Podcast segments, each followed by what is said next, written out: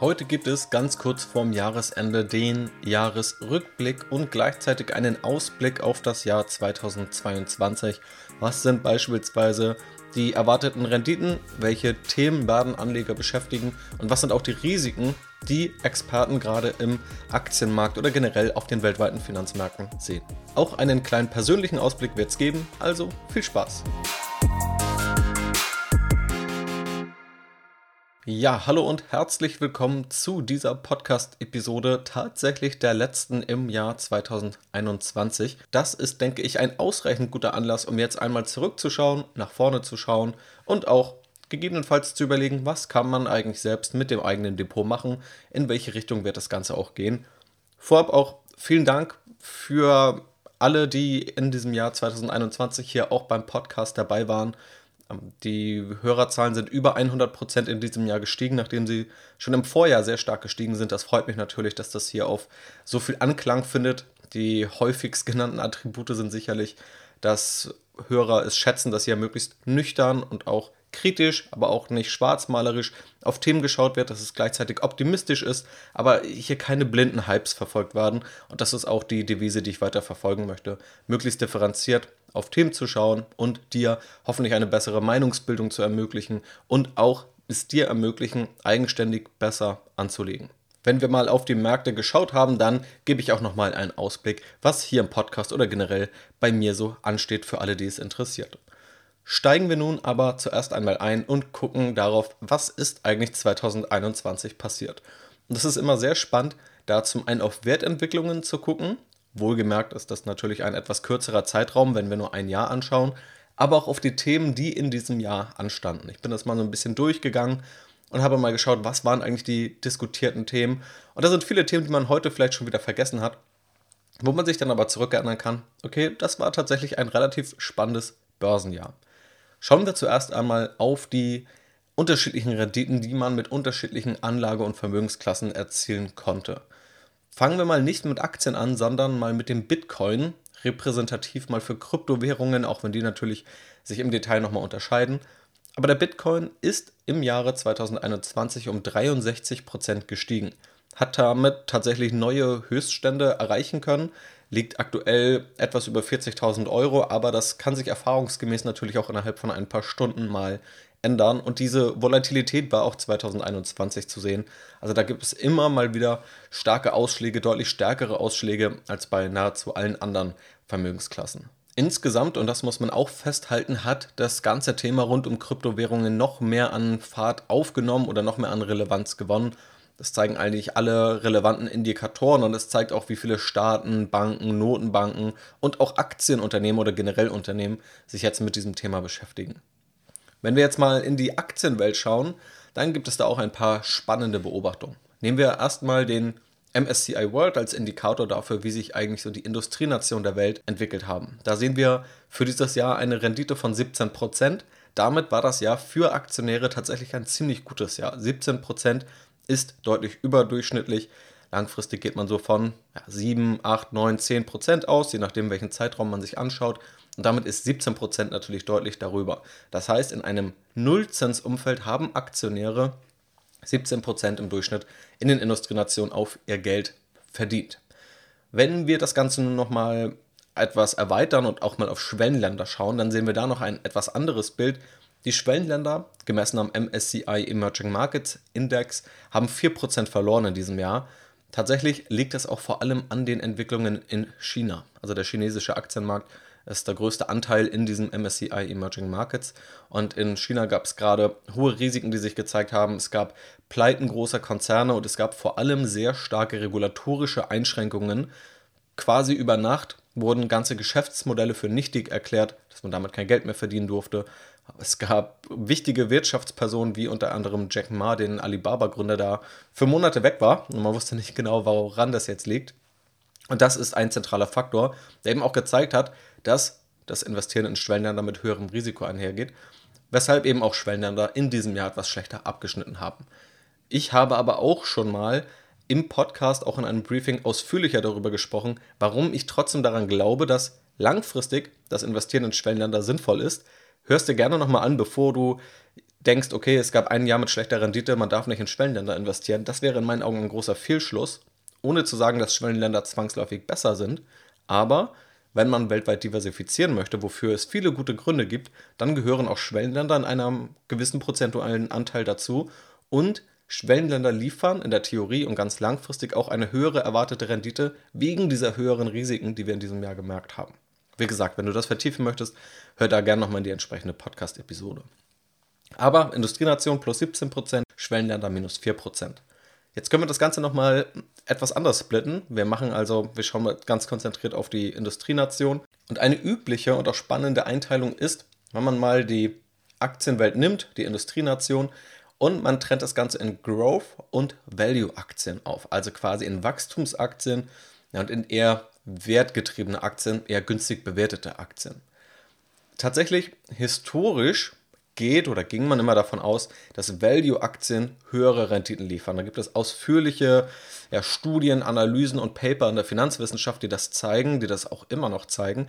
Tatsächlich aber leben wir gerade in der längsten Phase, wo Wachstumsaktien gegenüber Value-Aktien dominieren. Etwa seit der Finanzkrise ist das zu beobachten. Und in diesem Jahr hat sich das weitestgehend angeglichen. Das heißt, die Wachstumsaktien, hier gemessen am MSCI World Growth, liegen bei plus 19% und die Value-Aktien, also der MSCI World Value, liegt bei plus 15%. Das heißt, auch hier Wachstumsaktien leicht im Vorteil, aber beide relativ ähnlich. Ein Segment, was aber besonders viel Aufmerksamkeit bekommen hat, ist das High-Growth-Segment. Also wirklich die Wachstumsaktien, die nochmal besonders stark wachsen, die auch besonders teuer bewertet sind, denen auch dann teilweise disruptive Technologien und exponentielles Wachstum nachgesagt wird oder wo das irgendwo in der Erwartung drin steckt. Und da gibt es nun auch zwei unterschiedliche Indikatoren, die man da mal heranziehen kann. Und zwar ist da sehr bekannt, auch mittlerweile weltweit sehr bekannt, ARK Invest beziehungsweise auch der ARK Innovation ETF. Auch über diesen habe ich schon im Podcast gesprochen und den mal vorgestellt. Auf Strategy Invest mir auch die größten Positionen im ETF genauer angeschaut. Und dieser ETF ist gerade über die letzten Jahre hervorragend gelaufen, hat sich tatsächlich vervielfacht im Wert und setzt vor allem eben auf diese disruptiven Technologien, auf exponentielle Wertentwicklung. Dieser ETF hat in diesem Jahr 34% verloren, also etwa ein Drittel verloren. Was dann noch dazu kommt, dass die meisten Anleger beim Hochpunkt investiert haben. Die meisten Anleger investieren also dann, wenn die Wertentwicklung in der Vergangenheit hervorragend war. Das heißt, die meisten Anleger, die in den ARK Innovation ETF investiert haben, haben bis heute tatsächlich Geld verloren, obwohl der ETF über die letzten fünf Jahre sich vervielfacht hat. Der Grund ist eben der Zeitpunkt, wann das meiste Geld in diesen ETF geflossen ist. Es gibt allerdings auch einen Index von MSCI, den ich mir mal angeschaut habe, um vielleicht nochmal einen anderen Indikator heranzuziehen. Das ist der MSCI ACWI, also Industrienation und Schwellenländer, Disruptive Technology. Und dieser ist breiter aufgestellt als der ARK Innovation ETF, verfährt auch deutlich passiver, also legt einmal ein Segment fest, aber versucht jetzt nicht die ganze Zeit noch mit Aktien hin und her zu handeln. Und hier liegt die Wertentwicklung bei plus 13%. Das heißt, auch in diesem Hochwachstumssegment, auch in dem Segment disruptiver Technologien, konnten positive Renditen erzielt werden. Man muss aber sagen, beim ARK ETF, wenn man auf die Position schaut, ist das Risikoprofil deutlich höher. Und solche Aktien haben eben in diesem Jahr stark verloren. Also viele Corona-Gewinner waren dabei, die auch gerade zuletzt in den letzten Monaten sehr stark und überproportional verloren haben. Dann abschließend ein Blick auf den DAX. Dieser ist um plus 12% gestiegen, also leicht unterdurchschnittlich im Vergleich zum MSCI World, der ja bei plus 17% lag. Aber alles in allem haben wir hier viele positive Entwicklungen. Schwächer waren vor allem die Schwellenländer und gerade die ganz teuren Aktien, die Corona-Gewinner, die haben in diesem Jahr tatsächlich eher Rücksätze erleiden müssen, auch wenn das nicht auf alle Wachstumsaktien zutrifft. Ganz im Gegenteil, diese liefen auch in diesem Jahr weiterhin gut. Neben den Kryptowährungen und dem Aktienmarkt ist natürlich auch immer der Zinsmarkt oder der Anleihenmarkt irgendwo interessant, vor allem das Zinsniveau. Dieses ist aber in Europa und den USA weitestgehend unverändert, hat immer mal leichte Schwankungen, aber tendenziell sieht man jetzt mal eher, dass die USA zumindest für 2022 Zinserhöhungen planen. Also allgemein ist davon auszugehen und das ist auch die Erwartung im Markt. Darum geht es auch immer ganz stark, nicht nur wo die Zinsen stehen, sondern was Anleger glauben, wo die Zinsen in Zukunft stehen werden. Und da sind Zinserhöhungen für die USA deutlich wahrscheinlicher und werden deutlich eher erwartet. Außerdem ein spannendes Thema, auch hier im Podcast vor kurzem diskutiert, die Inflation. Etwas, worüber lange nicht gesprochen wurde, einfach weil es keine Inflation gab oder wo eher Deflationssorgen vorherrschten. Und jetzt liegt die Inflationsrate nicht mehr bei 0% oder 1%, sondern bei 5 bis 6% im Jahresvergleich. Die Experten streiten sich noch. Die einen sagen, okay, wir landen jetzt für Jahre in einer hohen Inflationsphase oder die Hyperinflation droht. Viele andere, nach meiner Wahrnehmung auch der Großteil, sagt aber, dass diese Inflation zu einem beträchtlichen Teil oder zum größten Teil auf temporäre Effekte zurückzuführen ist. Also Logistikprobleme, erhöhte Nachfrage nach dem Ende globaler Lockdowns. Dann gibt es noch lokale Effekte wie Mehrwertsteuersenkungen und so weiter, die sich dann so quasi zu temporären Effekten summieren, sodass man davon ausgeht, dass diese Inflationsrate sich wieder mittelfristig irgendwo auf einem niedrigeren Niveau einpendelt. Das sind soweit die zentralen Wertentwicklungen des Jahres. Aber hinter diesen Wertentwicklungen stecken natürlich auch ziemlich viele spannende Ereignisse. Alle zwei Wochen veröffentliche ich auf Strategy Invest ein Briefing, wo ich versuche, in zwei Wochen die wichtigsten Ereignisse rauszufiltern, einzuordnen und gegebenenfalls auch immer noch mit wissenswerten Themen, mit Know-how, mit interessanten Studien oder das, was mir eben sonst noch über den Weg läuft, damit anzureichern. Und das Ganze bin ich mal durchgegangen für das Jahr 2021, um zu gucken, was eigentlich die Themen waren, die ich in den Briefings behandelt habe. Also was auch die Themen waren, die irgendwo die relevantesten Themen am Aktienmarkt waren. Und um das auch gewissermaßen chronologisch durchzugehen, hatten wir Anfang des Jahres die Ankündigung, dass es einen neuen DAX geben wird. Mittlerweile wurde das Ganze umgesetzt. Aus den 30 DAX-Mitgliedern wurden also 40 und die Regeln wurden noch etwas angepasst. Übrigens hier vielleicht ein interessanter Fakt am Rande. Ich habe auch im Podcast darüber gesprochen, was dann die 10 neuen DAX-Mitglieder sein werden und unter anderem auch über Sartorius gesprochen. Und danach hat sich jemand aus dem Management von Sartorius bei mir gemeldet, gesagt, dass er schon länger diesen Podcast hört und dass er findet, dass ich Sartorius vielleicht etwas zu langweilig, was das Geschäftsmodell angeht, dargestellt habe.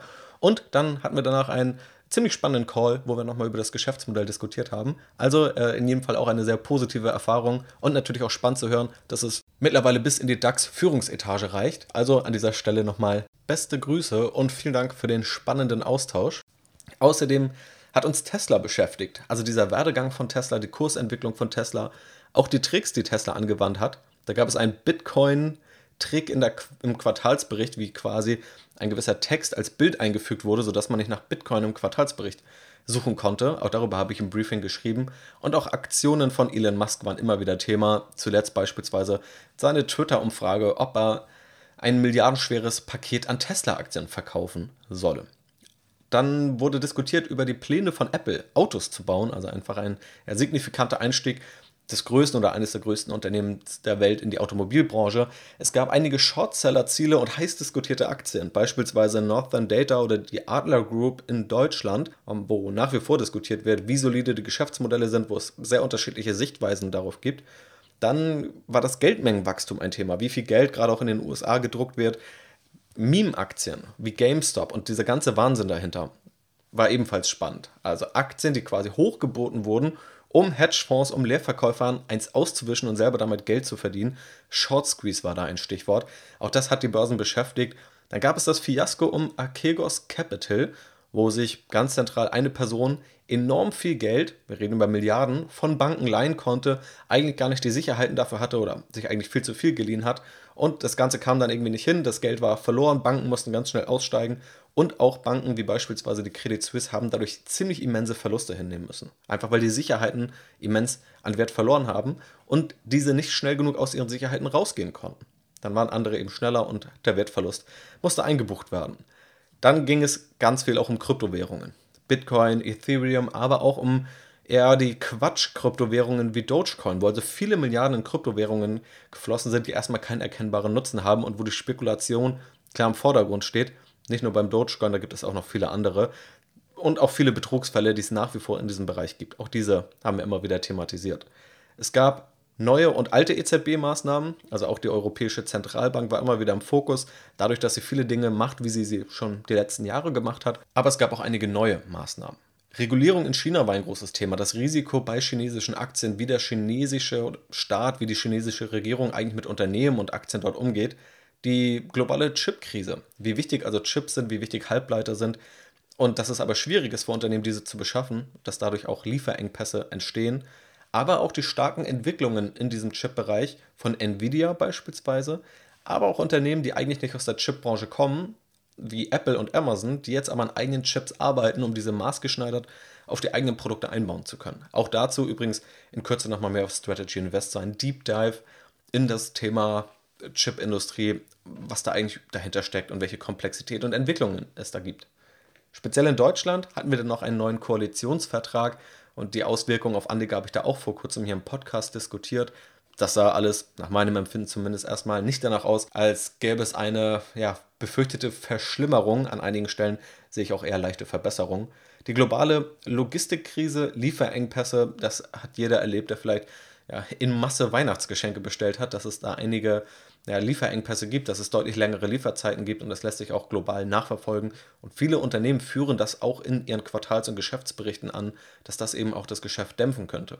Jetzt ganz vor kurzem hatten wir noch den Rivian IPO, den Börsengang eines Automobilherstellers, der aber noch kein Automobil hergestellt hat oder zumindest wird darüber gemunkelt, dass mal 150 produziert wurden und die wurden dann vor allem an Mitarbeiter verkauft, um sie dann auch zu testen. Aber letztendlich haben wir hier einen Börsengang von einem Aktienunternehmen, das teilweise über 100 Milliarden US-Dollar wert war, mehr als Volkswagen für eine kurze Zeit, aber noch 0 US-Dollar Umsatz erzielt hat.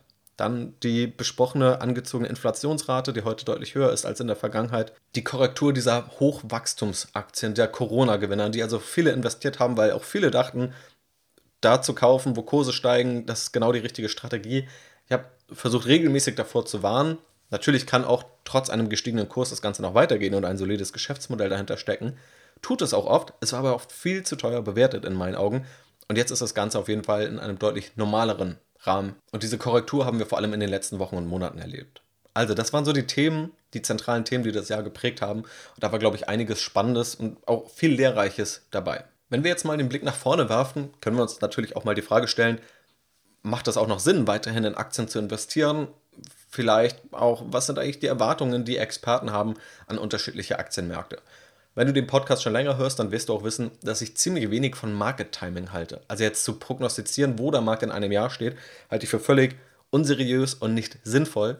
Aber es gibt vielleicht langfristige Tendenzen, die man sich mal anschauen kann, basierend auf ja, einfach quantitativen Modellen, basierend auf Bewertungsniveaus, die zumindest die Erwartungshaltung irgendwo etwas realistischer werden lassen können. Weil ich es immer wieder erlebe, wenn Aktienmärkte lange gut gelaufen sind, wenn wir in diesem Jahr 17% plus gemacht haben, dass es nicht heißt, dass wir die nächsten 10 Jahre jedes Jahr 17% oder mehr machen, sondern einfach, dass wir mit einer realistischen Erwartungshaltung daran gehen und jetzt nicht aktionistisch handeln. Aber schauen wir mal darauf, was beispielsweise die beiden ja, mit der größten Vermögensverwalter sagen. Und zwar Vanguard und BlackRock habe ich mal rausgesucht. Vanguard nutzt eben ein quantitatives Modell, gibt also irgendwo Zahlen als Input rein und als Output entsteht eine Spanne, welche Rendite Vanguard über die nächsten 10 Jahre im Durchschnitt erwartet. Für US-amerikanische Aktien liegt die Erwartungshaltung bei 2,5 bis 4,5 Prozent. Value-Aktien sollen leicht überdurchschnittlich performen, Wachstumsaktien leicht unterdurchschnittlich, geht vor allem auf die aktuell sehr unterschiedlichen Bewertungsniveaus zurück. Wenn man die Aktien weltweit anschaut, also ohne die USA, dann geht Vanguard tatsächlich von Renditen, nominalen Renditen wohlgemerkt, von 5 bis 7 Prozent pro Jahr aus, also deutlich höher als in den USA. Das ist übrigens noch ein spannender Punkt. In Kürze gibt es dazu nochmal eine eigene Podcast-Folge, ob es sich eigentlich gerade lohnt, verstärkt außerhalb der USA zu investieren, was da Vorteile sind und was da auch Nachteile sind, was Risiken sind, was aber auch Chancen sind. Vanguard geht jedenfalls davon aus, dass die Renditen außerhalb der USA in Zukunft deutlich höher sein werden als in der USA selbst. Für US-Anleihen wird eine Rendite von etwa 1,5 bis 2,5 Prozent pro Jahr prognostiziert, für Schwellenländer Staatsanleihen 2 bis 3 Prozent und die US-Inflation soll sich über die nächsten 10 Jahre bei 1,5 bis 2,5 Prozent pro Jahr einpendeln. Das ist also deutlich unter dem, was wir in diesem Jahr gesehen haben, aber deutlich über dem, was wir die letzten Jahre gesehen haben. BlackRock, der größte Vermögensverwalter der Welt, hat ebenfalls einen Ausblick veröffentlicht, dabei jetzt noch keine konkreten Renditen berechnet, aber ein paar wichtige Aspekte genannt, die sich auch mit dem decken, was wir zuletzt hier im Podcast besprochen haben. Sie nennen da vor allem drei große Themen, die jetzt anstehen. Einmal das Leben mit der Inflation, also mit hohen Inflationsraten und Preissteigerungen. Dann nennen sie es Confusion, also Verwirrung beim Neustart der Wirtschaft. Also wir leben in dieser Pandemie und auch die Wirtschaft muss sich darauf einstellen. Für die Wirtschaft gibt es auch Auswirkungen und wie das Ganze jetzt gestaltet wird und was womöglich Risiken oder auch Chancen daraus sind, wie sich auch die Arbeitswelt und das gesellschaftliche Leben dadurch nachhaltiger verändert und auch der Klimawandel spielt eine große Rolle laut BlackRock. BlackRock selbst hat auch Ratschläge oder selber eine Vorgehensweise, wie sie auf das Jahr schauen und wie sie da vorgehen möchten, was ihre Anlagestrategie angeht. Sie bleiben investiert, sie gehen auch von einer steileren Zinskurve aus, gehen also eben auch davon aus, dass vor allem die US-Zinsen mittelfristig steigen werden und sie ziehen Aktien nach wie vor Anleihen vor. Sie halten also Aktien für das attraktivere Anlageinstrument als Anleihen im aktuellen Markt. Das heißt, unterm Strich, beide sind irgendwo bullish, was Aktien angeht. Sie sehen also nicht diese Mega-Renditen, nicht diese Wunderrenditen, aber sie sind sich einig, dass Aktien nach wie vor das womöglich interessanteste Anlageinstrument für die meisten Anleger sind oder das zentrale Anlageinstrument für mittel- und langfristige Anleger darstellen sollte. Sie sehen aber auch Risiken, wie es immer so ist. Es gab noch keine Zeit in der Historie der Aktienmärkte, wo es keine Risiken gab. Und diese liegen vor allem aktuell in Inflationsängsten, einer möglichen Zinswende, in den Herausforderungen durch den Klimawandel und auch den Auswirkungen der Pandemie auf die Wirtschaft und wie es damit weitergeht. Also ob man diese Pandemie besser in den Griff bekommt als zuletzt. Jedes dieser Risiken oder auch der Chancen kann man natürlich nochmal vertiefen. Über die meisten habe ich auch schon gesprochen. Über die Inflation, auch die mögliche Gefahr einer Hyperinflation, ähm, über die Herausforderungen durch den Klimawandel, also wie auch grüne Aktien jetzt zu betrachten sind, auch was die Auswirkungen der Pandemie auf die Wirtschaft sind und auch dieses Thema USA gegenüber dem Rest der Welt, was Bewertungsniveaus und erwartete Renditen angeht. Darum wird es in Zukunft nochmal gehen. Auch diese Korrektur habe ich ja, ja schon diskutiert bei den Technologieaktien, gerade diesen Corona-Gewinnern.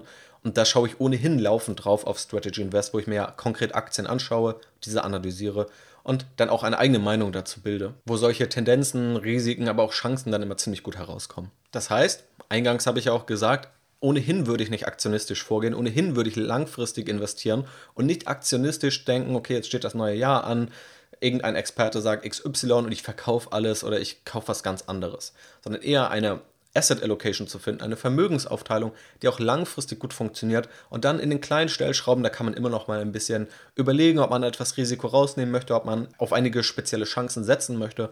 Und genau das sind glaube ich, die richtigen Herangehensweisen, auch fürs neue Jahr. Und ich halte dich da natürlich auf dem Laufenden, welche Chancen und Risiken ich da sehe und wie ich auch persönlich damit umgehe und was es da für Sichtweisen drauf gibt. Abschließend daher auch noch ein kurzer Ausblick darauf, was hier im Podcast ansteht und auch im Hintergrund. Da sind, glaube ich, auch viele Dinge, die für dich spannend sein könnten. In diesem Podcast geht es natürlich weiter darum, dir möglichst viele Hilfestellungen, gute, konstruktive Hilfestellungen zu liefern, um dein Depot, um deine Geldanlage bestmöglich durch den Börsendschungel zu navigieren und bis hin zur Altersvorsorge dich da gut ja, aufzustellen und damit du einfach eine Möglichkeit hast, auch informiert zu sein und unterschiedliche Sichtweisen auf bestimmte Themen kennenzulernen. Das war in der Vergangenheit die Devise und das war, glaube ich, auch genau das, was diesen Podcast ausmacht und wird natürlich auch weiterhin der Fall sein. In Zukunft werden auch noch verstärkt Inhalte zu einzelnen Aktien kommen, seien es Analysen, Vorgehensweisen, Bewertungsmethoden, eben all das, was dir hilft, auch erfolgreich in Einzelaktien zu investieren. Das heißt natürlich nicht, dass es keine ETF-Themen mehr gibt oder sonstiges.